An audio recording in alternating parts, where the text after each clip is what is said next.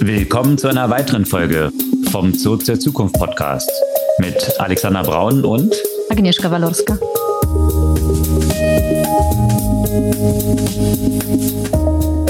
Was gab's Neues letzte Woche?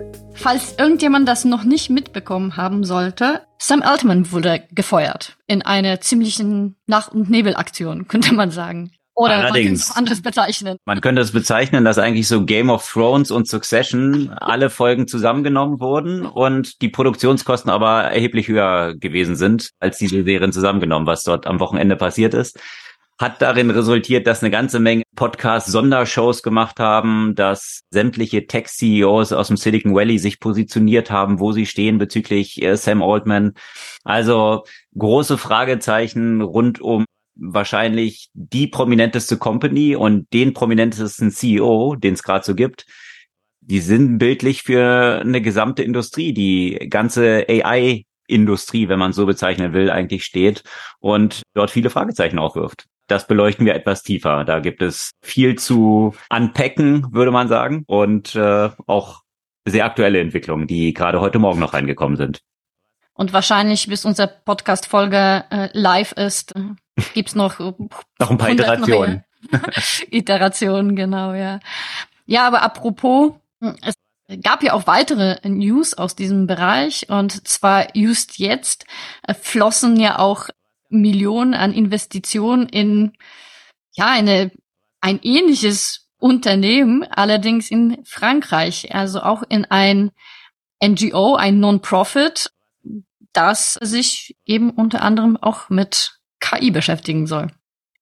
Und um in diesem Bereich ja auch zu bleiben, wir haben ja auch letzte Woche von der Entwicklerkonferenz bei OpenAI gesprochen und unter anderem das Thema Erstellung von eigenen äh, GPTs und ja, das damit habe ich ein bisschen experimentiert und es ist schon faszinierend, was man äh, damit machen kann und äh, wie viele Tools damit obsolet werden. Ja, schauen wir mal, wie lange noch, ob es die GPTs dann noch bei OpenAI gibt oder was dort weiter passiert. Sicherlich äh, eine weitere Side News war dann auch noch Hallucination, dass das jetzt das Wort des Jahres, glaube ich, vom Cambridge Dictionary dort äh, Genau. geworden ist. Also zeigt so ein bisschen die Auswirkungen und die Reichweite des ganzen AI-Booms, den wir gerade sehen.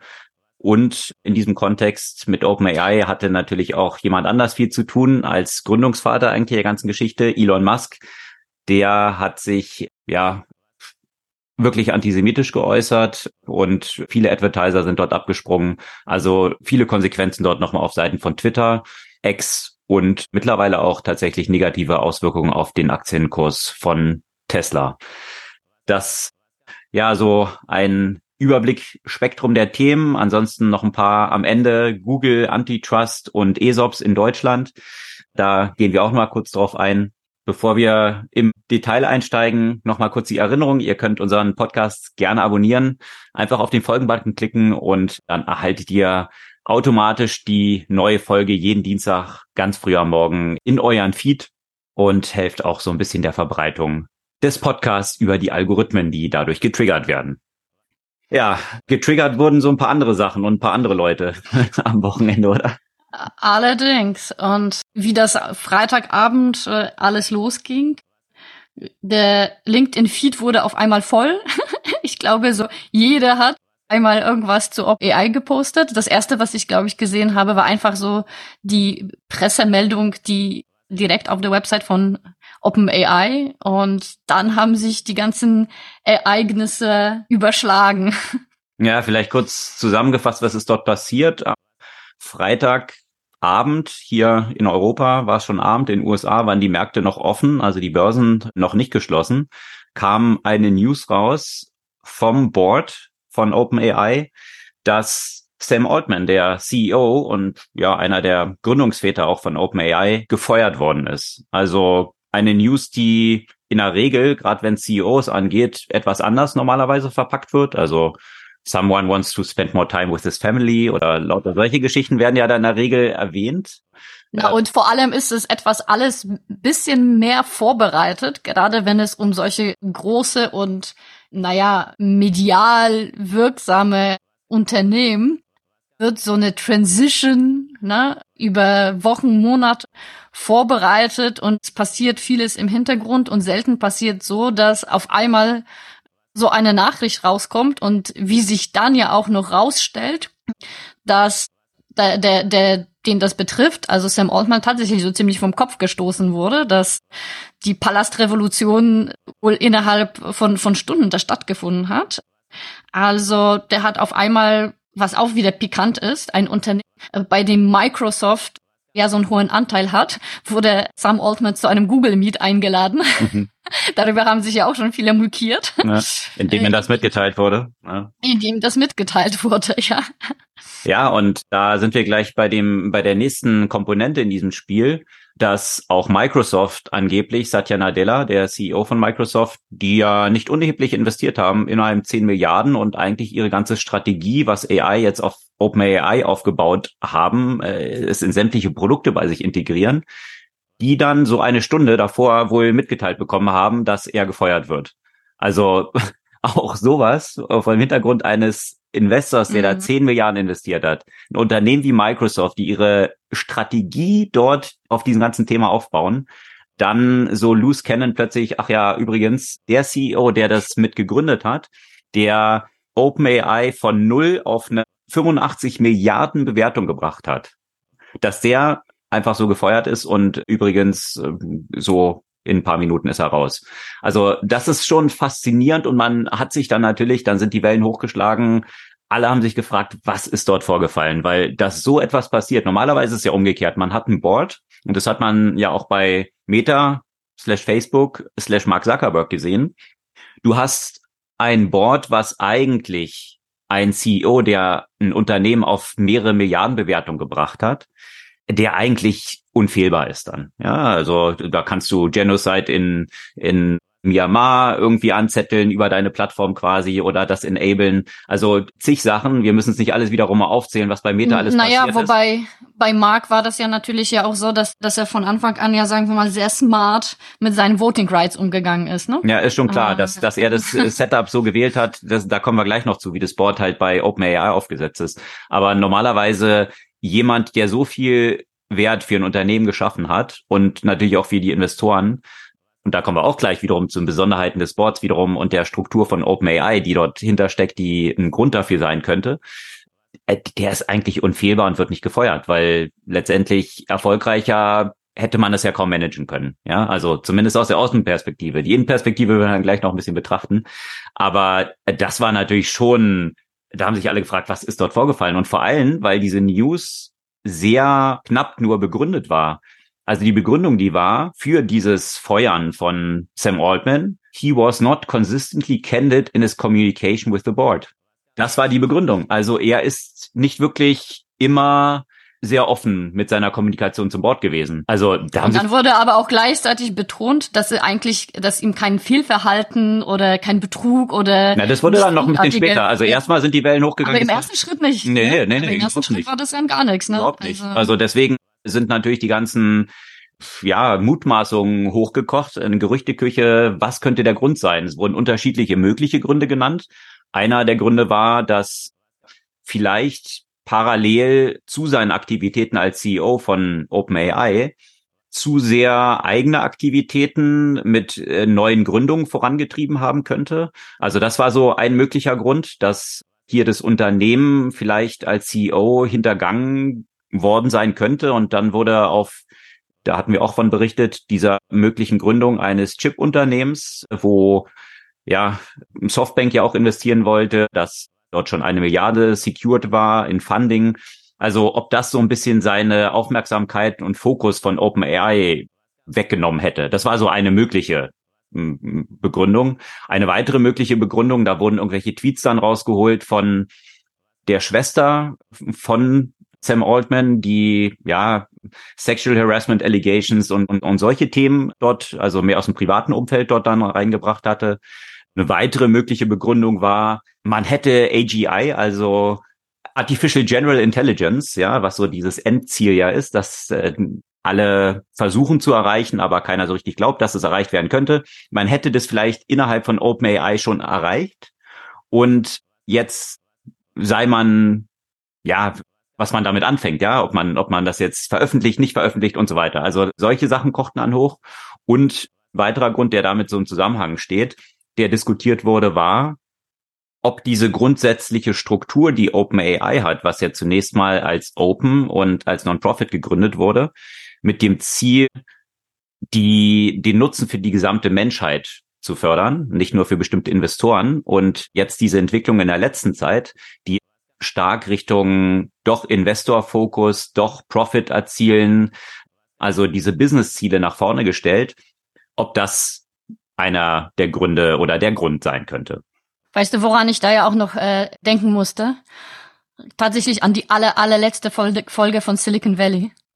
Was, äh, ach so, genau, wo sie dann aus Versehen so die AGI erreichen und ja. Äh, genau, und das dann alles platt machen, sozusagen. Also, ja. Das war. Falls jemand, falls, falls jemand das noch nicht geguckt hat, sorry für Spoilern, aber das, das hat mich so stark irgendwie daran erinnert, dass jetzt die Diskussion darüber herrscht. We have to put the genie back to, into the bottle, so in mhm. etwa.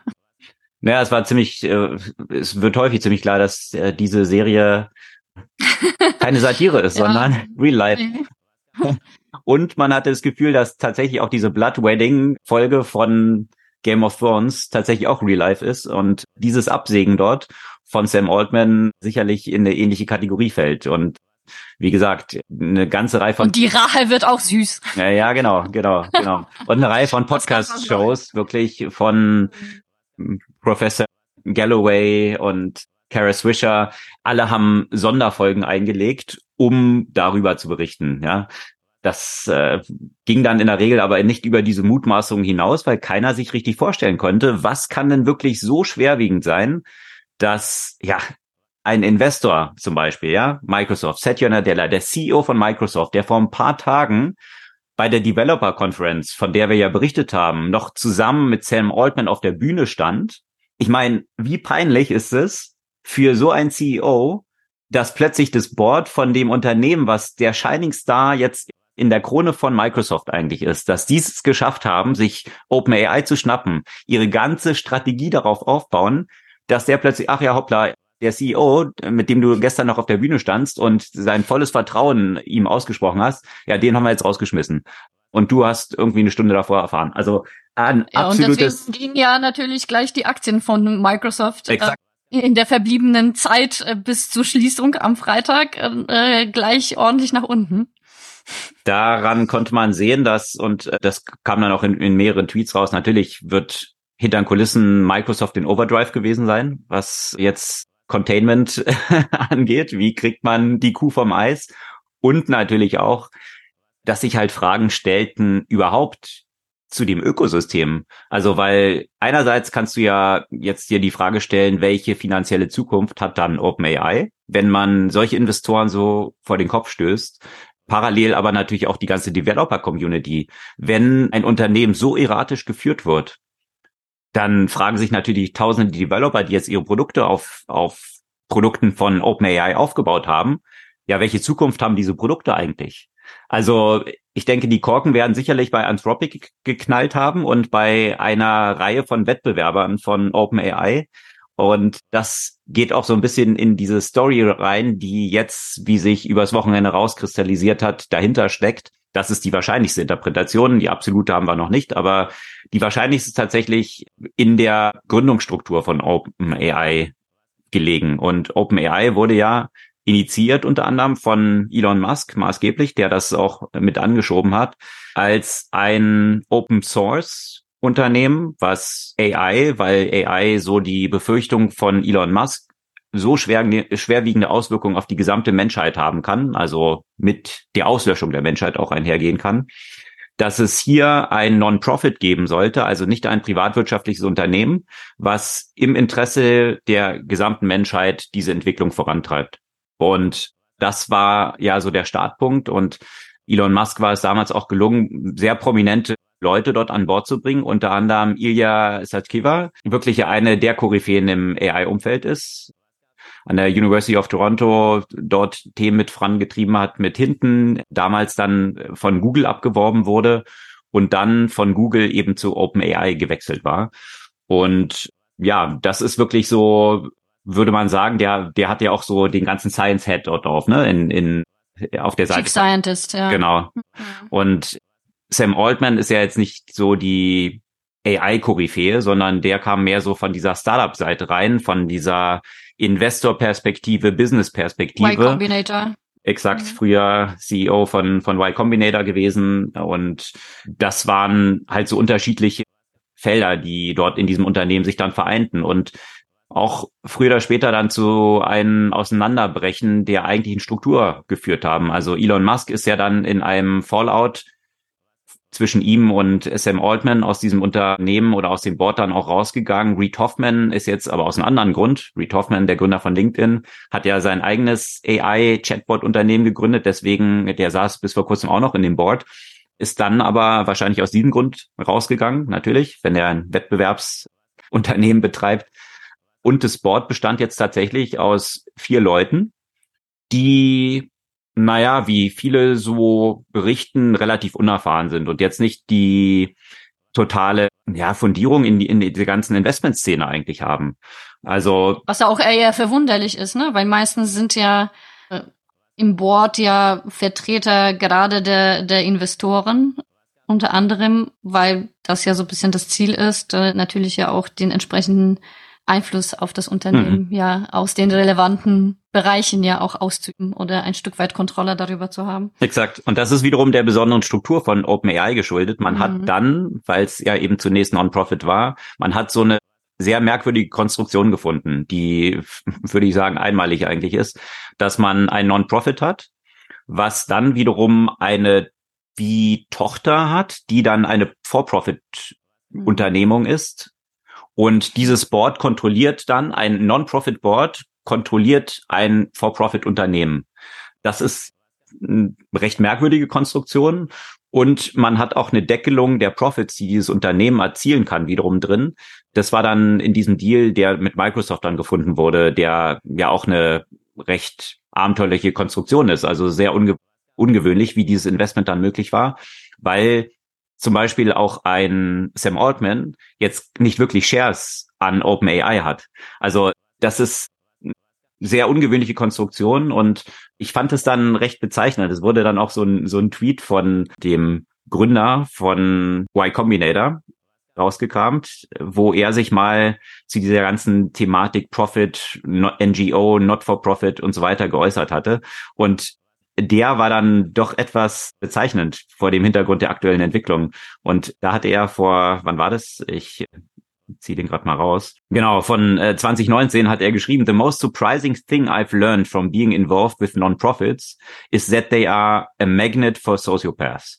One's naive reaction is, why would non-profits attract them? Non-profits do good.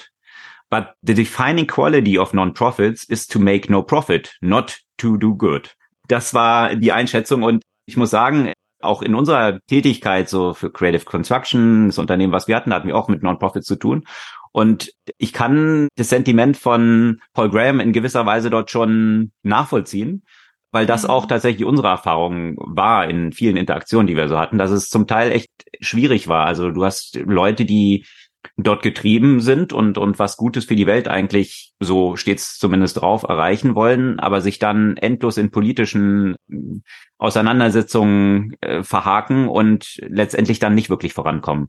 Und das war schon. Ja, das ist das eine, ne? Und das andere ist, wenn du an die ganzen wie hießen die nochmal? Die Altruists? Wie heißt, wie, wie hießen Effective die Altruism. Die rund um Sen Effective Altruist, rund um Sang Bang Bang Fried, ne? Also das ist so, ähm, also die, die, das ist ja quasi umgekehrt proportional. Die Anzahl von Stunden, in denen man darüber redet, wie man die Welt verbessert und die tatsächliche Weltverbesserung, die dadurch stattfindet. Genau. Und da kommt der nächste Punkt rein. Also das war natürlich ein Riesenbetrug und Scam. Und das war, hatte Paul Graham auch geschildert, dass halt beim Profit, also beim For-Profit-Unternehmen, du halt bestimmte Constraints hast. Und diese Constraints sind, eben Kunden und das Business zu befriedigen. Und diese Constraints existieren beim Non-Profit nicht. Also there is no intrinsic accountability. So if you're a good scammer, the scam need never end. Das ist so das, wie er Non-Profits beschreibt. Das ist natürlich jetzt eine eine sehr Schwarz-Weiß-Darstellung der der negativen Auswirkungen, die damit einhergehen können, aber die beschreibt durchaus Charakteristika, die als Gefahren dort drohen. Und die ganze Geschichte kocht jetzt natürlich im, im Rahmen dieser, dieser Entlassung dort hoch, weil das Board und so wie sich jetzt rauskristallisiert, ähm, mit dieser Neustruktur des Unternehmens und dem Investment von Microsoft natürlich auch in diese Richtung gedriftet ist, dass man hinter den Kulissen wohl ein ziemliches Zerwürfnis gehabt hat. Also einerseits sind ja Gründungsmitglieder, also die dann Anthropic gegründet haben, die sind 2020 auch rausgegangen, weil sie überzeugt waren, dass die Marschrichtung, die OpenAI eingeschlagen hat, zu aggressiv ist und zu wenig auf Sicherheit fokussiert. Das heißt, was dort an AI entwickelt wird, was ja initial intendiert war, eben keine Gefahren für die Gesellschaft und für die Menschheit äh, als Resultat zu haben, dass diese Vorsicht im Interesse der, des wirtschaftlichen Erfolges ein bisschen über Bord geworfen wurde und deswegen ja einzelne Gründer rausgegangen sind und gesagt, wir gründen Anthropic, wo wir Safe AI entwickeln wollen. Also besser getestete Modelle und nicht zu früh Sachen auf die Menschheit loszulassen, wo wir noch nicht genau feststellen können, welche gefährlichen Auswirkungen damit einhergehen können. Und ja, das war dann so eine Konkurrenzveranstaltung, die dann aber auch einen eigenen Chatbot releasen wollte mit diesem Modell. Und das hat wohl hinter den Kulissen zu einem ziemlichen Zerwürfnis innerhalb von OpenAI geführt, dass Sam Altman dann gesagt hat, wir müssen auch schnell einen Chatbot auf die Straße bringen. Das war dann ChatGPT im November letzten Jahres. Das war dann tatsächlich ziemlich wohl übers Knie gebrochen. Innerhalb von sechs Wochen ist es dann released worden und hat intern bei OpenAI zu ziemlichen Zerwürfnissen wohl geführt. Weil gerade Ilya, den, der genannt wurde, äh, der eher so auf der Safety-Seite wohl steht und verhindern möchte, dass AI Deswegen kam er ja auch ehrlich gesagt ja auch zu Open, Open AI, ne? Mhm. Also das ist ja eigentlich war ja auch seine Motivation, dass er eben nicht für ein Big Tech arbeiten wollte. Ja, ja genau. Ja, und dann wurde halt ChatGPT erfolgreich, eben bevor es Anthropic geschafft hat, ihren Chatbot zu releasen, tatsächlich rausgebracht. Und innerhalb von OpenAI war das gar nicht als so ein großes Release angekündigt. Man hatte gedacht, es gab intern wohl Wetten, wie viele Leute das nutzen würden. Die optimistischsten, die total crazy Zahlen aus dem Hut gezogen haben, die haben gesagt, dass nach dem ersten Monat so vielleicht 100.000 Nutzer dort auf dem ChatGPT sein würden. Also man hatte nicht damit gerechnet und war eigentlich, war es nur als so ein kleines Release, ein Test-Release angekündigt sage und schreibe, eine Million Nutzer waren dann, glaube ich, nach vier Tagen und 100 Millionen Nutzer aktuell. Also das ist total durch die Decke gegangen, hat dazu geführt, dass die Server in die Knie gegangen sind, dass natürlich auch finanzielle Ressourcen, also man mutmaßt, dass so eine Abfrage um die 30 Cent kostet. Das hat natürlich diese ganze Unternehmung unter massiven Druck gestellt. Und natürlich auch mit dazu geführt, dass man jetzt gesagt hat, man geht in die Arme von Microsoft, nimmt sich da 10 Milliarden. 10 Milliarden sind ja auch ein Großteil, hat man jetzt auch nochmal analysiert. Sehr wenig von diesem Geld wurde tatsächlich ausgezahlt, sondern hauptsächlich sind es eigentlich Server-Ressourcen, die über Azure dann laufen. Also das, was Hauptkostenfaktor in dieser ganzen Geschichte ist. Und ja, das dementsprechend wurde aber auch die Priorität im ganzen Team natürlich extrem verschoben, was wohl gerade mit der letzten Entwicklerkonferenz zu diesem großen Knall geführt hat. Also die Entwicklerkonferenz, da hatten wir letzte Folge ja von berichtet, da wurden ja wieder echt faszinierende Sachen vorgestellt, GPTs, da kannst du nachher oder gibst du ja nachher noch so ein bisschen Einblick, was man damit alles Spannendes so machen kann. Also, dass jeder seinen eigenen Chatbot quasi erstellen kann.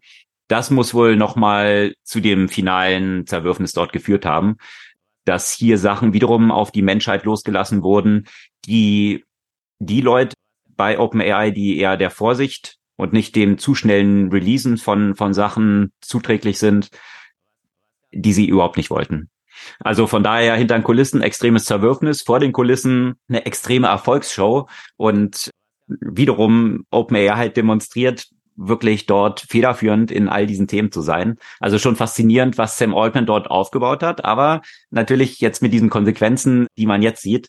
Und da scheint Ilya Satskever, er ist ja in, in Russland geboren, dann in Israel aufgewachsen und dann nach Kanada an die Uni dort in Toronto eben, die ja mit, mit hinten große, große Fortschritte dort in AI in der aktuellen Forschung dort natürlich gebracht hat.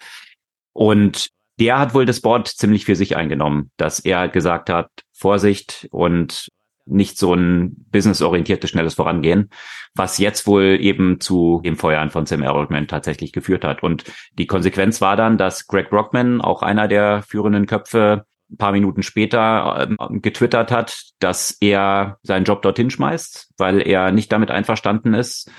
Die Mina Murati ist dann als, Ira. Äh, ja, als CEO dort eingesetzt worden.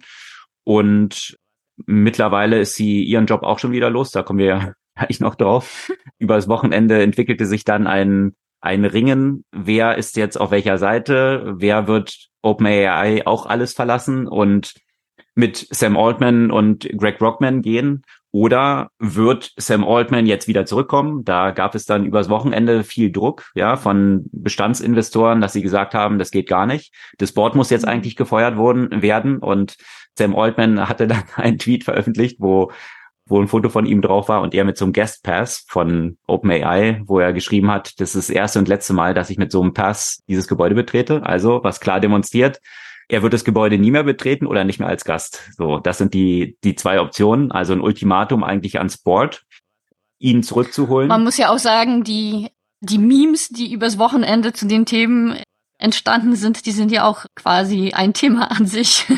Wie viele unterschiedliche lustige Videoausschnitte aus diversen Movies und so weiter. Das, da konnte man wirklich nur Popcorn holen und das ganze Wochenende einfach nur OpenAI-Themen total, beobachten. Total, total. Und ich fand es, was ich besonders gut fand, war den Vergleich. Ich meine, Steve Jobs ist ja auch mal von Apple gefeuert worden und dann nach vielen Jahren kam er dann wieder um zurück und hat das alles umgedreht. Ich war, glaube zwölf Jahre lang dazwischen.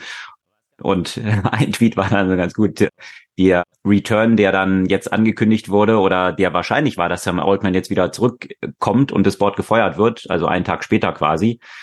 Das sei wohl dieses Steve Jobs Return für die Snapchat und und die TikTok Generation quasi, also mit mit einer kurzen Attention Span, ja, also das Ganze ein bisschen beschleunigt, so läuft es halt heute ab. Äh, fand ich auch recht passend.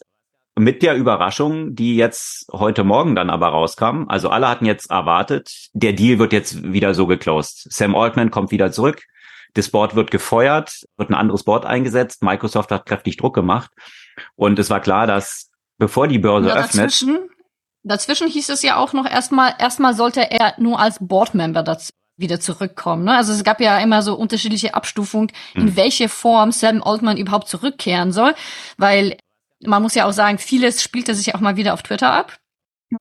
Da hat Sam, Sam Altman erstmal so seine bedingungslose Liebe an die ganzen Mitarbeiter von äh, OpenAI angekündigt und dann kam sehr viel zurück, wirkte alle sehr koordiniert, muss man ja auch sagen.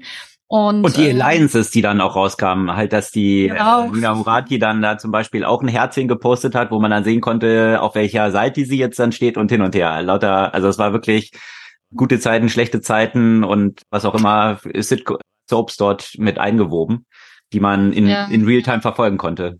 Ja, und bei ihr weiß man eigentlich am wenigsten, ne? Also hm. ich glaube, die hält einfach die Klappe und äußert sich nicht ist auch natürlich eine interessante Position, in der sie ist oder gestellt wurde. Sie ist ja CTO bisher gewesen und sie hat es wohl zwölf Stunden früher erfahren, mhm. dass sie jetzt die also als erste quasi CEO sein soll sozusagen, ja. Und äh, dazu, also sofern man bei Ilya Sutskever ja ziemlich genau weiß, weil er sich ja auch in den letzten Monaten ja auch äh, häufiger etwas kritischer auch geäußert hat, bei ihr weiß man ja eigentlich gar nicht, wo sie steht. Ja, also man konnte es dann nur vermuten durch diese Herzchenäußerungen, weil irgendwie der Support dann, nachdem eben Greg Alt, äh, Sam Altman seine Liebe fürs Team und auch Greg Brockman dann geäußert hatte, dann von ihr dieses Herzchen zurückkam. Das war dann so die Vermutung und die schien auch dann, wenn man heute Morgen die Entwicklung dann betrachtete, auch zuzutreffen, weil das Board, nachdem die Deadline verstrichen war und keine Äußerung vom Board kam, das war mit viel Zähneknirschen natürlich von vielen dann betrachtet worden und natürlich Fingernägel kauen. Microsoft wollte die Sache sealed haben, bevor die Börse am Montag öffnet, das ist klar. Und dann kam jetzt in späten Stunden der Nacht raus, Mina Murati ist out als CEO und als neuer CEO wird einer der Mitgründer von Twitch jetzt installiert, wo sich alle wunderten, what? Wer? Von Twitch? Was genau ist sein Zusammenhang dazu und aus welchem Hut wurde der jetzt plötzlich gezogen? Also Sam Altman kommt nicht zurück. Das ist die Entscheidung des Boards und jetzt der Twitch-CEO äh, oder einer der Twitch-Gründer als neuer CEO und Murati anscheinend dann auch raus.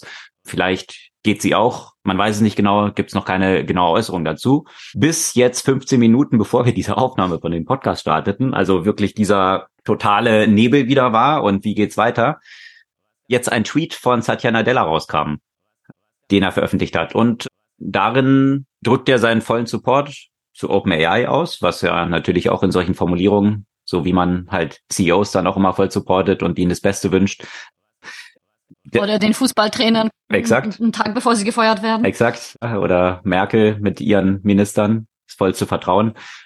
So in der, in der Regel, in dieser Form klang auch etwas die Äußerung dann von Satya Nadella, meinte, er steht voll hinter OpenAI und wird die weiter unterstützen.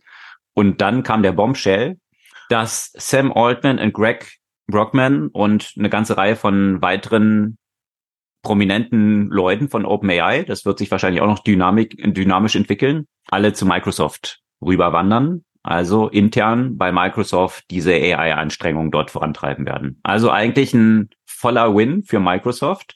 Sie haben noch die strategische Option, falls aus OpenAI noch irgendwas wird, aber da kann man sich jetzt wirklich fragen, wie dort die Zukunft aussieht, weil die Kosten, die sie haben, diese Sachen zu betreiben, die werden ja nicht nach unten gehen.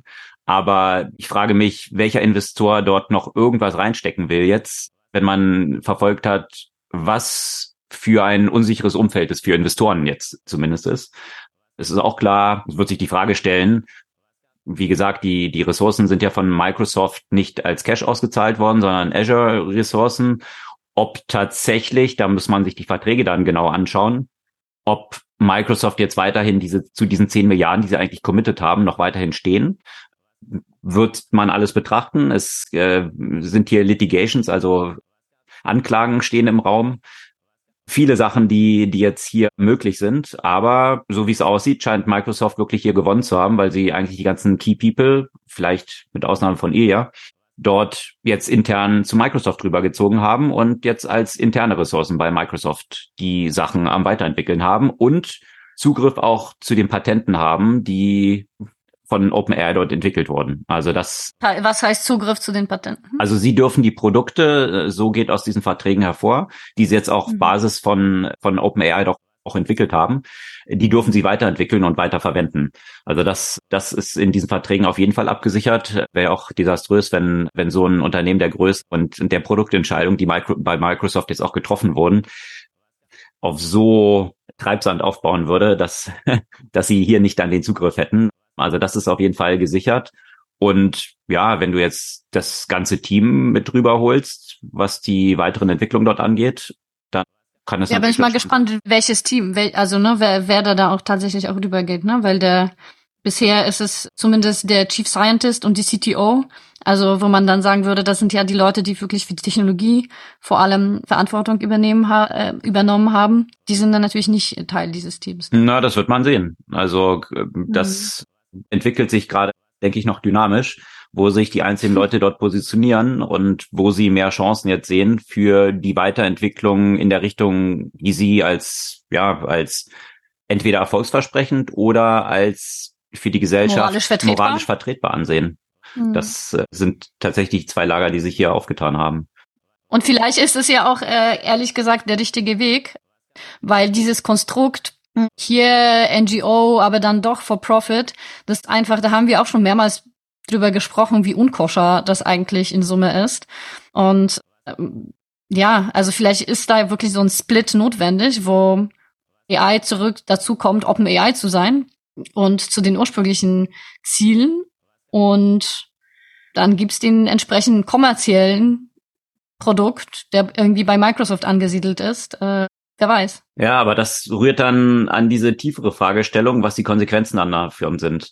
Das heißt, und, und, und die, ja. finde ich, hat Tobi Lüttke, der Gründer von Shopify auch nochmal in einem Tweet zum, Ausgebracht, zum Ausdruck gebracht. Er hat getwittert, dass dieses ganze Thema Effective Altruism damit Toast sei und auch dorthin endlich jetzt gehört oder kommt, wo es hingehört, dass es halt vollkommen illusorisch ist und Quatsch ist, weil hier zu versuchen, und da spricht ja halt diese, diese Themen, die Paul Graham auch angebracht hatte an, dass es zu viel Widersprüchlichkeiten in, in dieser Zielstellung dann gibt, dass es eben nicht funktionieren kann. Und die Frage ist, wenn jetzt natürlich hier ein Non-Profit existiert, welche Ressourcen sie dann bekommen und das verglichen dann mit einem Private mit Milliarden ausgestatteten Unternehmen wie Microsoft, die solche Sachen dann halt vorantreiben können. Also ist dann im Interesse der Menschheit, kann dann ein Non-Profit damit überhaupt noch konkurrieren? Also was, was klar ist und deswegen auch eingangs dieser Erwähnung, ich meine, die Kombination von Succession und Game of Thrones und die Kosten dieser ganzen Geschichte, also was dort natürlich an Valuation jetzt auf Seiten von OpenAI, OpenAI vernichtet wurde, das ist auch ziemlich klar. Sie waren mit fast 90 Milliarden bewertet. Mhm. Einer der Investoren, die zu dieser Bewertung jetzt eben Secondaries machen wollten, also sprich existierende Employee Shares kaufen wollten, haben schon angekündigt, dass sie das jetzt natürlich nicht tun. Also es hat natürlich massive Konsequenzen, auch finanzieller Natur.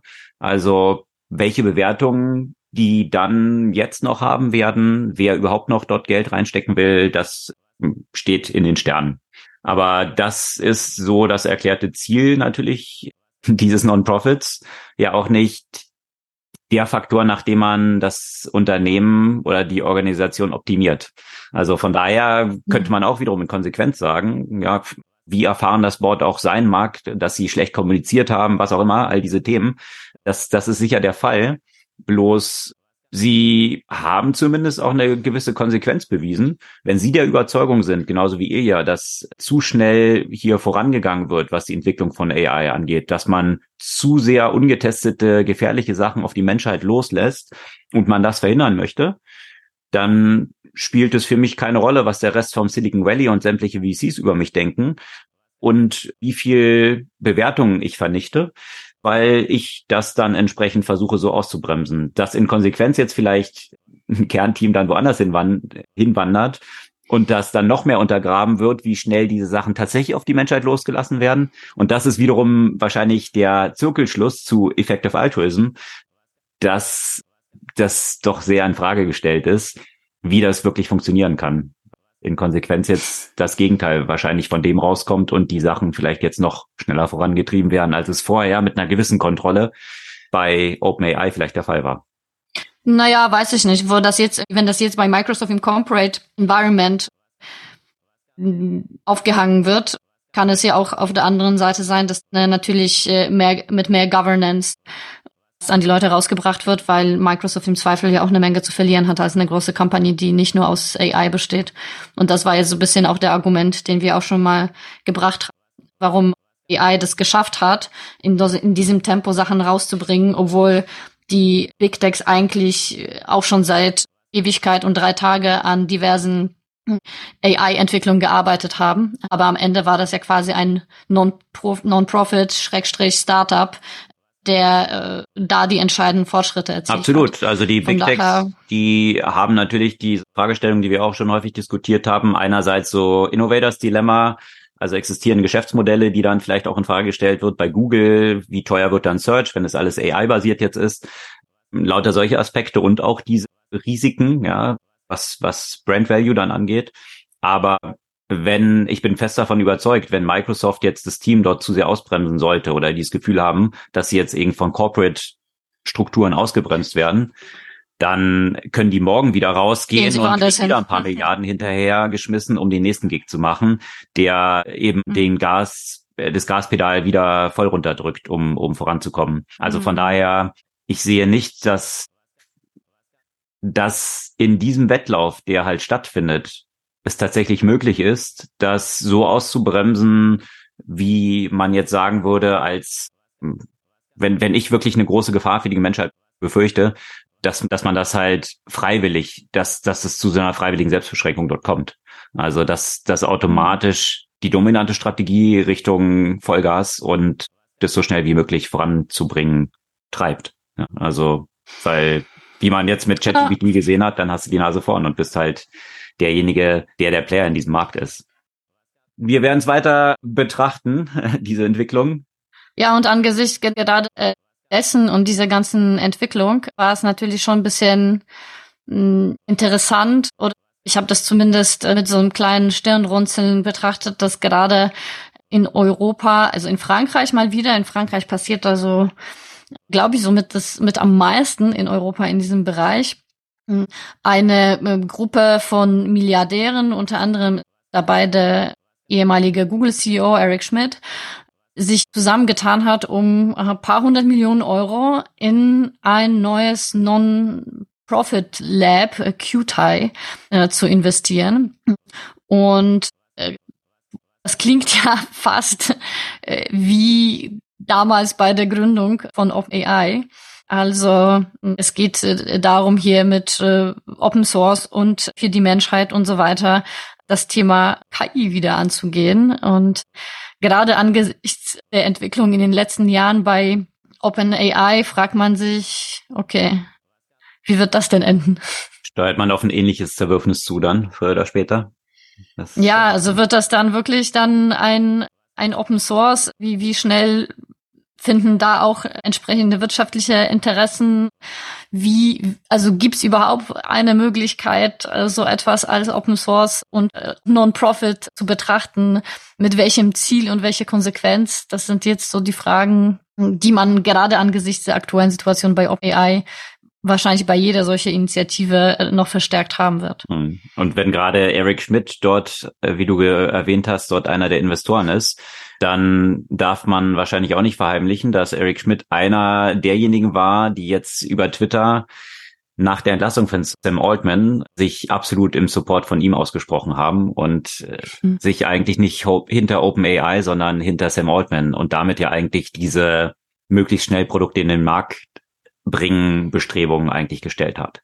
Ja, vielleicht äh, hofft er, den äh, Sam Altman für dieses äh, NGO dann jetzt reinzuholen. naja, wer weiß, ich, ja, sein Background, Alphabet, so, äh, er wird wahrscheinlich ja noch ein paar Aktien von, von Alphabet wahrscheinlich haben.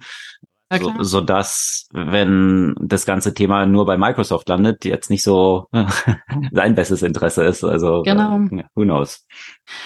Ja, aber was natürlich jetzt gerade auch noch mit den neuen Updates verstärkt sichtbar ist, ist, wie gut natürlich OpenAI im Vergleich zu den anderen Modellen auch tatsächlich ist. Ne? Das ist, das ist schon, wenn man, wenn man mit mehreren Modellen äh, arbeitet und den Vergleich sieht, dann, also klar, Entropic hat große, auch große Vorteile und ich arbeite gerne mit Entropic. Gerade was äh, eben die Reduzierung der Halluzination, diese, dieses Thema Sicherheit, also dass da wirklich sehr darauf geachtet wird, dass auf Wissenslücken zum Beispiel hingewiesen wird und so weiter. Aber was so die Variabilität der Anwendungscases angeht und jetzt vor allem mit dieser Multimodalität äh, und mit dem erweiterten Kontextfenster, wovon ich auch letzte Woche schon berichtet habe, ist natürlich OpenAI einfach schon weit voraus. Plus dieses Thema User Experience, also die, die Einfachheit äh, der Nutzung, die natürlich für diese Verbreitung gesorgt hat. Und da kommt diese Erstellung von eigenen GPTs äh, natürlich äh, noch weiter diese, diesem Bedarf nach Nutzerfreundlichkeit entgegen. Und äh, ich habe festgestellt, wie sehr das einem die Arbeit erleichtern kann zum Beispiel. Ne? Also du kannst jetzt die GPTs erstellen, du kannst die entweder für sich selbst oder so, dass sie nur über einen Link zugänglich sind oder dass sie öffentlich sind. Also das heißt, du kannst es ja auch für unterschiedliche Use Cases halt entsprechend anwenden. Und ich habe als erstes einfach paar GPTs für mich selbst erstellt. Hier so bestimmte Cases, die ich immer wieder mh, hm, erstelle. Wie jetzt zum Beispiel tatsächlich die Podcast-Vorbereitung. Bis dahin musste ich ja immer quasi die Prompts nutzen, wenn ich äh, bestimmte Artikelzusammenfassungen haben wollte und so weiter und so fort. Und äh, jetzt kann ich mir einfach einen ganz simplen GPT, wo ich beschreibe, was ich tue, was das für ein Podcast wie ich die Sachen zusammengefasst haben möchte, welche Informationen für mich relevant sind. Das mache ich dann halt einmal und dann schmeiße ich da einfach nur entweder den Link oder den Text oder ich sage, dass ich ein bestimmtes Thema online recherchiert haben möchte, weil all diese Funktionen sind ja auch mittlerweile dort verfügbar, ne? also auch die Search mit Bing Funktion und habe damit einfach viel weniger Arbeit und habe die Sachen in eine gewisse Konsistenz immer vorliegen. Als als anderen Case habe ich ja einen, einen, einen öffentlichen GPT gebaut, passend zu meiner Firma. Also eins, wo man Fragen rund um Buchhaltung stellen kann. Und da habe ich einiges an Wissen einfach schon hochgeladen, um sicherzustellen, dass das die korrekten Informationen sind, ne, dass es nicht irgendwelche Quatsch äh, beantwortet. Habe auch bestimmte Constraints quasi mit eingegeben, zum Beispiel, damit es keine Fragen zu Steuer oder keine keine Fragen, die juristisch sind, beantwortet, sondern darauf hinweist, dass es das nicht kann. Und das geht jetzt so weit, dass man sich zum Beispiel eine Rechnung hochladen, hochladen kann und fragen, ob das eine korrekte Rechnung ist und so weiter. Also das heißt, das sind ja eine, eine Menge von Use Cases, die man mit sowas dann nutzen kann in einem speziellen Domain-Bereich. Und da habe ich noch bei weitem nicht alle Funktionen ausgeschöpft, die dazu zur Verfügung stellen. Also wirklich so Custom Functions, wo man noch weitere Tools zum Beispiel verbinden kann und so weiter. Also und und was ich daran aber auch faszinierend finde, wie das dir ja auch mit dem korrekten Prompt Engineering auch hilft. Das heißt, du kannst einfach in deinen Worten beschreiben, was du möchtest, dass es passiert. Und dann wird dir, werden dir aber weitere Fragen gestellt, um das nochmal weiter zu spezifizieren, um bestimmte konkrete Verhaltensmuster abzufragen, die du von diesem Assistenten erwartest. Und dann siehst du, dass, wie das in einen strukturierten Prompt gegossen wird. Also ich kann es echt empfehlen, damit, damit bisschen rumzuspielen, um auch zu sehen, wie eben aus so unstrukturierten Informationen dann wirklich strukturierte Prompts generiert werden, die dann auch dafür sorgen, dass die Antworten oder dass die Resultate tatsächlich konsistenter werden. Und das kann ja echt super viel, super viel Konsequenzen haben, ne? Gerade für so wenn ich jetzt auch so Unternehmen wie Jasper äh, AI und so weiter denke, also gerade so Unternehmen, die dir zum Beispiel helfen, Texte zu generieren und so weiter, also diese ganzen Unternehmen, die sich darauf spezialisiert haben, de facto einfach nur ein Sprachmodell zu nehmen und das für den Nutzer vorzuprompten. Die können, also ich würde jetzt nicht sagen, dass sie packen gehen, weil können, weil ich glaube, es wird genug Leute geben, die, die vielleicht diese Art bevorzugen und wenn das jetzt von der, von der User Experience vielleicht noch besser ist und mehr auf den Unternehmenskontext nochmal angepasst. Aber ich wüsste nicht, warum ich das machen soll, weil ich könnte, jetzt sagen wir mal, ich habe mein Unternehmen Mika, dann könnte ich alle Informationen, die für mich relevant sind, schon mal in diesen Prompt halt reinsetzen, bestimmte Informationen über meine Firma, ein Pitch Deck und so weiter, dort alles Wissen quasi hochladen, definieren, in welche Tonalität, du kommunizierst auch. Und Exakt, genau, in welche Tonalität, welche Sprache, einfach Beispiele da reingeben und dann bekomme ich einfach ah, dort recht konsistent meine Social Media Beiträge, meine Blogposts und so weiter, ne? Naja, das äh, ist ja das, was wir auch in der letzten Folge nochmal angetönt hatten, dass große Anzahl von Startups, die in der letzten Zeit so entstanden sind, natürlich durch die GPTs und den App Store, der da angekündigt wurde auf der Entwicklerkonferenz, natürlich grundsätzlich in Frage gestellt sind jetzt. Ich frage mich, ob angesichts dessen Investoren nicht eigentlich sich anschauen äh, müssten, äh, Unternehmen, die wirklich diesen Zusammenhang von Tech und Menschen äh, eigentlich liefern, weil dieses eigentliche Value also wo wird dann noch zusätzliche Value zu solchen Sachen wie OpenAI generiert? Dort, wo es noch irgendeine menschliche Interaktion tatsächlich erforderlich ist oder wo du noch ein wirklich ganz spezielles äh, Wissen brauchst. Ich glaube, so Menschen werden in Zukunft noch zum, zum zu, zu einem gewissen Luxus. Ja, die Frage stellt sich für mich dann aber, auf welcher Ebene werden sie zum Luxus? Mhm. Also da gab es ja auch die ganze Diskussion jetzt auch um diese Hollywood-Streiks, Writers Association mhm. und Schauspieler.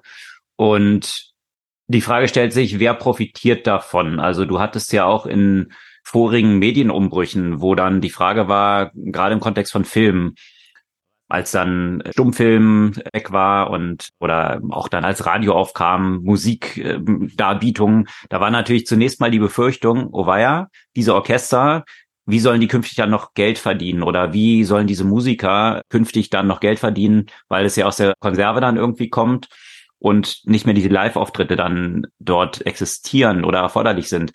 Die Konsequenz dessen ist aber gewesen, dass plötzlich einzelne Musiker viel mehr Leute erreichen konnten und plötzlich Superstars dann entstanden sind. Also nochmal ein mhm. ganz neues Level im Filmbereich das gleiche. Also die auch auch die die Entwicklung dann vom Streaming hat jetzt auch nicht dazu geführt, dass plötzlich irgendwelche Superstars dann kein Geld mehr verdienen. Was interessant ist, ist, dass natürlich viel, viel mehr Content jetzt erstellt wird, weil es viel einfacher wird und die, die Parallelen gibt's ja bei AI auch. Das heißt, du hast plötzlich viel mehr Leute, die plötzlich an diesen kreativen Prozess teilhaben können und, und Eigeninhalt erstellen können. Diese ganze Boom im YouTube-Bereich hat man halt gesehen.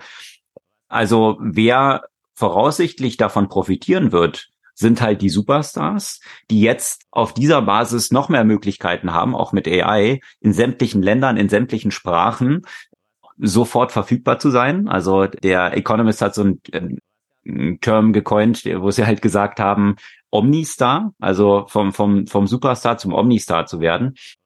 Und die neu eintreten. Also es wird eine extreme Demokratisierung von so einer Content-Erstellung geben, damit sehr, sehr viel mehr Inhalte. Aber die Mitte, dieser mittlere Bereich, der wird wahrscheinlich eher wegbrechen. Und das ist wahrscheinlich ähnliches, wie wir es ja auch schon diskutiert haben, auch so im Kontext von Consulting und, und solchen Aspekten, ne? dass hier wahrscheinlich ein großer Mittelbereich, ja, das wird durch AI ersetzt werden.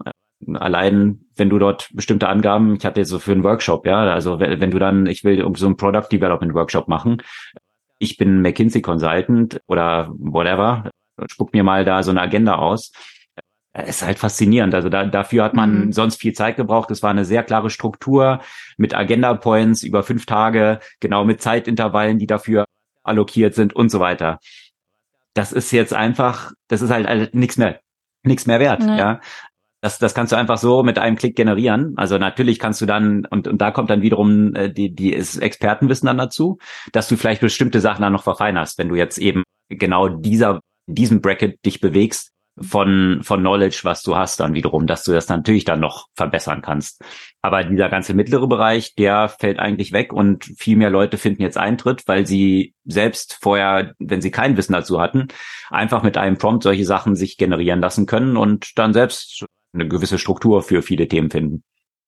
Ja, und in dem Kontext, also wir, wir, man hat ja auch schon alleine an der heutigen Folge gesehen, welche Rolle äh, das Thema und zwar nicht nur in unserer Blase, sondern auch zunehmend in der Gesellschaft spielt.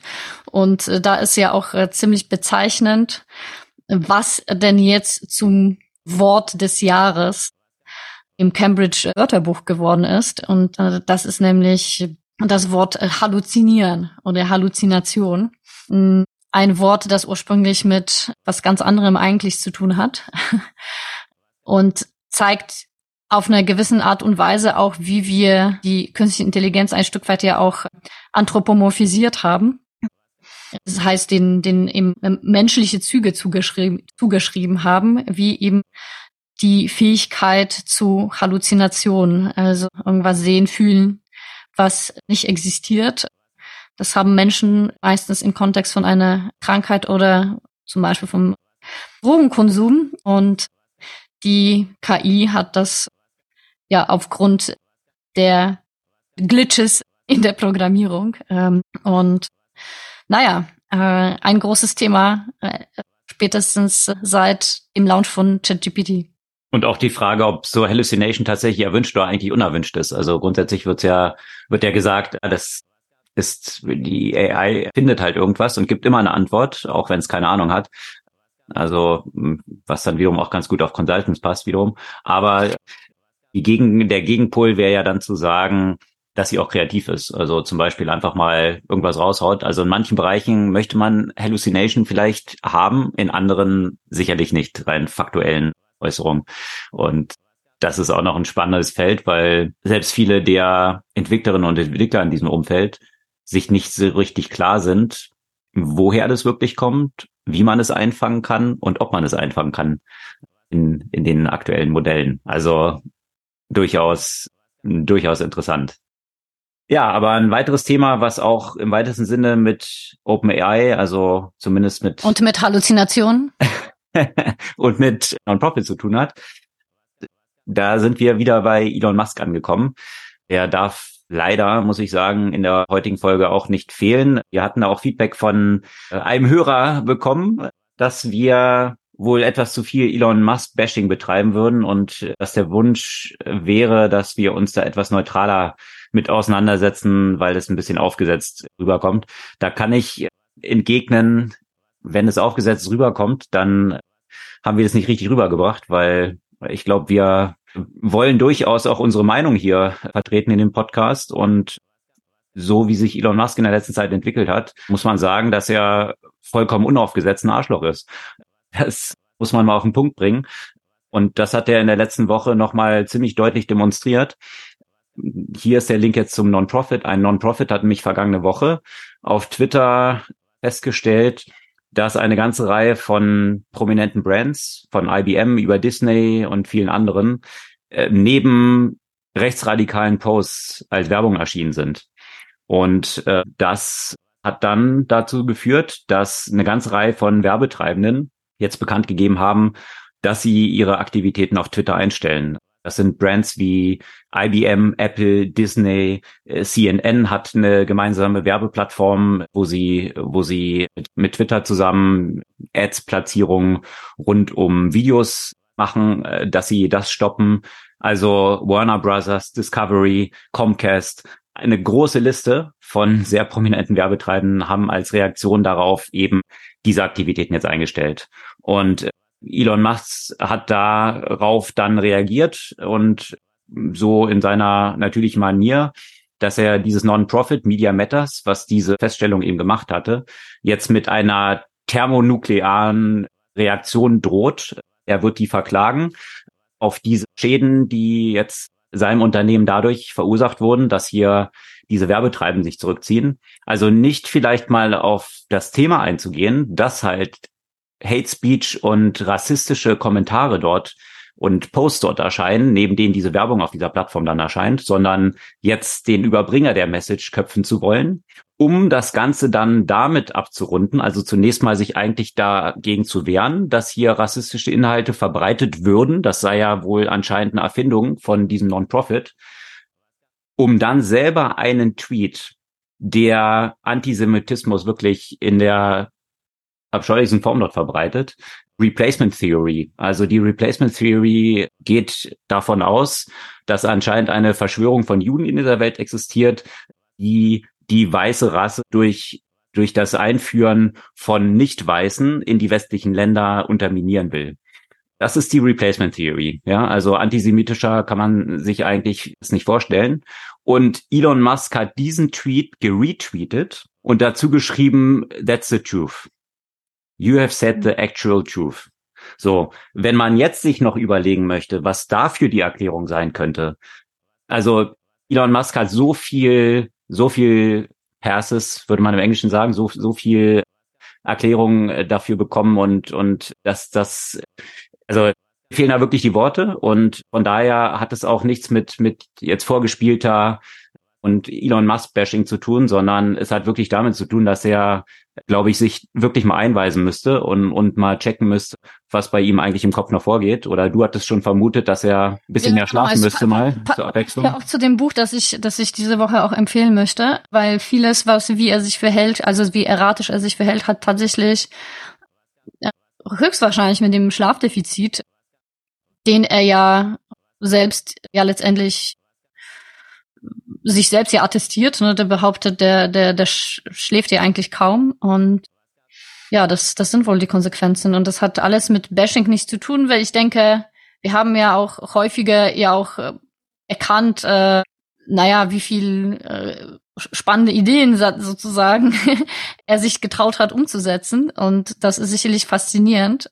Aber die Tatsache, wie er sich in den letzten Monaten verhält. Und äh, da gab es ja auch noch weitere Informationen so aus, aus, aus Twitter-Kreisen, dass er sich wohl mal ähm, bei Twitter in dem Büro eingesperrt hat und unklar war, was da passiert. Die wollten schon tatsächlich Polizei und Rettungswagen rufen, weil davon ausgehen, ausgegangen werden konnte, dass er sich irgendwas antun würde. Also das mit dem Anweisen soll man vielleicht nicht so, so dahin locker sagen, aber ich glaube, der Typ hat ernsthafte Probleme, die, ja, die er angehen muss. Ja, und die eben, also das, das wäre ja die persönliche Story für ihn, ja. Also tut mir leid für ihn und, und diese Aspekte, die damit dann einhergehen, es, äh, psychische Probleme zu haben, ist ja, ist ja auch kein, keine Scherzstory. Und tragisch für die einzelnen Personen. Das Problem ist bloß, dass er die wahrscheinlich eine der einflussreichsten Personen der Welt ist, sicherlich die reichste Person, jetzt finanziell gesehen weltweit, natürlich extrem viel auch erreicht hat, aber das jetzt einsetzt, um rassistische Theorien zu verbreiten, auf seiner eigenen Plattform, die er dafür gekauft hat, systematisch Qualitätsjournalismus zu unterminieren und in Frage zu stellen. In einem Umfeld, wo in den USA demnächst wieder Wahlen stattfinden, äh, wo sowieso schon eine extreme Polarisierung in der, im politischen Umfeld existiert, äh, dann, ja, dann ist es einfach nicht mehr zu entschuldigen. Und es ist auch nicht zu entschuldigen. Und da haben jetzt auch verschiedene Werbetreibende dann Druck gemacht, dass jemand wie die jetzige CEO dort, also dass sie da noch an Bord bleibt. Also wir hatten das von, von, von Beginn an schon diskutiert. Ich habe das in Frage gestellt, als sie dann als äh, CEO aus dem Hut gezogen wurde. Was kann sie als CEO jetzt wirklich machen? Ja, also mit so jemand, der an der Seite so erratisch unterwegs ist und natürlich immer auch die Sachen dann direkt auf Twitter raushaut. Also welchen Einfluss hat sie jetzt wirklich dort irgendeine Strategie zu steuern oder irgendwas zu machen und nicht nur irgendwie so ein Vorzeige, Vorzeige Handpuppe zu sein, für das, was, was Elon Musk sich halt irgendwie ausdenkt. Ja. Also das ist einfach nochmal eine dramatische Entwicklung, die es nochmal deutlich gemacht hat, dass er offen antisemitisch sich äußert.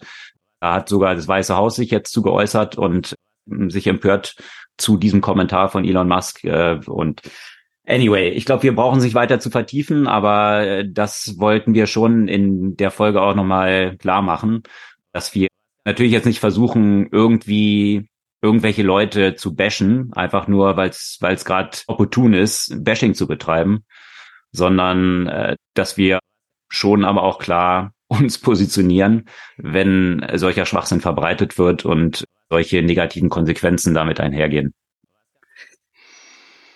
Ja, ein Buch Schlafmangel was, was hat es damit auf sich? Eine Buchempfehlung, die du jetzt gerade schon erwähnt hast. Worum geht's da? Äh, ja, wir hatten, glaube ich, noch zwei Themen davor, ne? Ach stimmt, äh, es gab Bevor noch, es zur Buchempfehlung okay, dann wir noch ein bisschen was Regulatorisches. Äh, genau, ein paar regulatorische Sachen, das äh, vielleicht noch eigentlich vor dem Hintergrund der dynamischen Entwicklung, die es rund um OpenAI gegeben hat, ist das alles so ein bisschen Side Stories verkommen. Es gab Google hatten wir vorhin ja schon erwähnt, das Antitrust-Verfahren läuft dort weiter nochmal eine interessante Erkenntnis und zwar, dass wohl die Zahl kam jetzt raus. Google scheint es ja sehr, sehr verhindern zu wollen. Safari, die Werbeabfragen, die über Safari laufen, also auf den Systemen von Apple dann 36 Prozent der Revenues, die darüber generiert werden, fließen dann direkt zurück als Payments. Äh, das ist so das, was Google dafür zahlt. Also noch mehr als man im App Store verdient. Ja, also durchaus demonstriert das auch nochmal, wie wichtig, wie wichtig für Google das ist, dort eben voreingestellt zu sein als die Suchmaschine. Und das hinterfragt natürlich nochmal diese Argumentation, die von Google immer gebracht wird, dass sie halt sagen, Leute nutzen ihre Suchmaschine, weil es halt die beste ist. Wenn das der Fall ist, dann müssten sie eigentlich nicht dafür zahlen, dass sie voreingestellt sind. Jetzt kann man halt sagen, äh, sie sind tatsächlich die beste Suchmaschine. Warum zahlen sie dann dafür? Dann ist halt die Argumentation, die auf der Hand liegt, die, dass sie wahrscheinlich verhindern wollen, dass ein Wettbewerber entsteht. Also dass Apple das Geld selbst investiert, um eine eigene Suchmaschine zu bauen, zum Beispiel, was dann ein Default von Apple sein könnte. Und das ist ja dann schon wettbewerbsverhindernd. Und dementsprechend ist diese Erkenntnis in diesem Antitrust-Verfahren sicherlich nochmal Wasser, Wasser auf die Mühlen einer möglichen Argumentation, dass Google hier versucht, den Wettbewerb auszuschließen. Die Frage ist, was die Konsequenz dann am Ende sein könnte. Ja, wenn jetzt Google verboten wird, dieses Geld an Apple zu zahlen, kriegt halt Apple ein paar Milliarden weniger, Google hat ein paar Milliarden weniger Kosten und man müsste jetzt vielleicht in der Voreinstellung erstmal die Suchmaschine auswählen. Da würden wahrscheinlich meine Hypothese 90 Prozent der Leute trotzdem Google wählen. Also würde das dann an der Wettbewerbssituation irgendwas ändern? Im ersten Schritt wahrscheinlich nicht, weil Mozilla würde dann noch hops gehen, dann würde dort auch keine Zahlung mehr hinfließen. Mal gucken, was dann tatsächlich das Outcome für den Wettbewerb ist, einer möglichen Entscheidung. Ja, und eine regulatorische äh, Sache einer ganz anderen Natur gab es ja auch in Deutschland. Da haben sich äh, viele Startups über ein neues Gesetz gefreut. Und zwar das Zukunftsfinanzierungsgesetz, was am 17. November, also am Freitag, äh, Freitag beschlossen wurde. Und da geht es um unter anderem um ESOPs, also quasi das Beteiligungs Beteiligungsmöglichkeit von Mitarbeitenden an einem Startup. Vielleicht könnt ihr euch daran erinnern, wir haben darüber auch, glaube ich, bei uns in dem Podcast gesprochen, über das Malheur bei Klarna, wo dieses Beteiligungsprogramm nicht korrekt aufgesetzt wurde, weswegen diese Dry Income Falle quasi gegriffen hat. Und das heißt, Mitarbeitende mussten Steuer auf Anteile quasi auf, auf, auf Gewinne äh, bezahlen, die sie gar nicht ausgezahlt bekommen haben, weil deren Gewinne ja rein virtuell waren. Und dieses Thema soll jetzt quasi durch dieses Gesetz unter anderem beiseite geschoben werden, indem die Zahlung von Steuern tatsächlich erst nach der Veräußerung der Anteile stattfindet. Äh, erstens und zweitens, dass diese die Steuer, die darauf fällig ist, äh, nicht die Einkommenssteuer, sondern die Kapitalertragssteuer sein soll. Und Während das natürlich eine, eine, eine sehr positive Entwicklung aus der Startup-Perspektive ist. Ich glaube, so sehr wie uns, wie wir uns da äh, feiern, dass das jetzt die Lösung ist, dass Deutschland zu einem Standort viel attraktiver wird für äh, Young Professionals von überall auf der Welt. Da würde ich sagen, ich glaube, zuerst müssen wir es schaffen, dass diese Leute, die hier arbeiten kommen, äh, nicht monatelang auf äh, Visas brauchen und nicht um irgendwie drei Uhr nachts sich in die Schlange zu der Ausländerbehörde anstellen müssen, um hier überhaupt arbeiten zu können. Und da würde, gl glaube ich, dass es noch andere Wege gibt, die, an denen man arbeiten müsste, um Standort Deutschland attraktiver für die Arbeitskräfte zu machen, die man hier gerne haben möchte. Ja, und äh, was dann dahinter steckt, ist natürlich auch der Vermögensaufbau dann für entsprechend die Mitarbeitenden dort. Und ich denke, da hat Deutschland, so sehr ich das befürworte, was jetzt dort entschieden wurde, auch noch ganz andere Probleme, was den Vermögensaufbau angeht und die, die Incentivierung auch von breiteren Bevölkerungsschichten am Kapitalmarkt, also sprich an der Börse mhm. und überhaupt das ganze Rentensystem, wie das finanziert ist da liegen, liegen noch ganz andere Sachen im Argen, glaube ich, wie man wirklich dafür sorgen könnte, dass nicht die Leute in die Altersarmut schlittern und tatsächlich über Börsenbeteiligung viel, viel mehr Potenzial existiert, was den Wohlstandsgewinn der Gesellschaft angeht. Und da muss ich mich schon häufig an den Kopf fassen, wenn ich mir da die Äußerungen von vielen Politikerinnen und Politikern so anschaue, dass die Börse ja nur so eine Zockerbude sei und ähm, wie viel Geld dort ab und zu verloren würde und, und so weiter. Also ich glaube, hier die finanzielle Erziehung und Bildung sicherlich noch ein extrem wichtiger Faktor ist.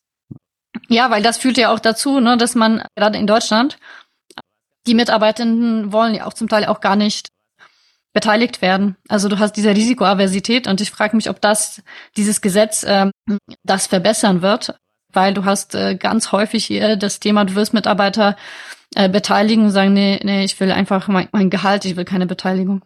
Ja. ja, also ein tiefergehendes Thema, was noch ein mhm. bisschen breiter auf, aufgezogen werden müsste. Aber zur Buchempfehlung. Ja, ich habe es ja schon ein bisschen durchklingen lassen, dass es hier um Elon Musk direkt geht. Und Schlafmangel? Äh, nein, natürlich nicht. Das Buch heißt Why We Sleep, Unlocking the Power of Sleep and Dreams von Matthew Walker. Und ich finde, es, ist, es lohnt sich in jedem Fall. Es ist mal wieder ein Buch, wo ich dann sagen würde, ja, da habe ich wirklich, hat mich wirklich beschäftigt. Zumal ich ja seit der Jugend immer wieder auch unter Schlafproblemen gelitten habe und sie ehrlich gesagt erst so ungefähr während Corona angefangen habe zu lösen.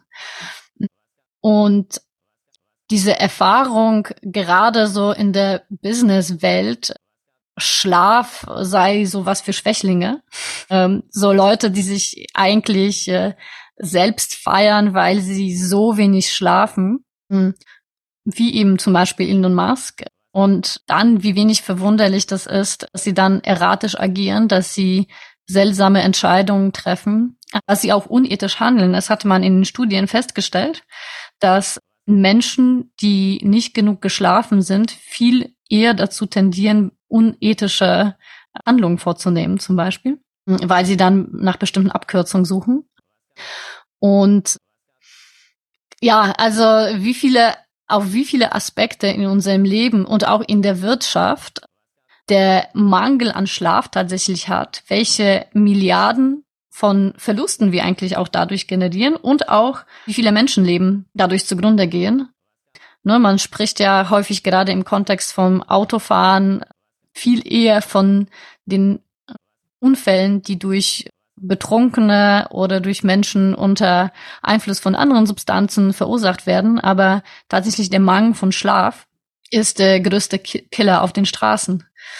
Und der stellt so einige einige Vorschläge da. Also unter anderem ein typisches Problem ist schon dieser frühe, frühe Start von Schulen, der letztendlich auch dazu führt, dass wir von Anfang an uns eigentlich Zombies anerziehen.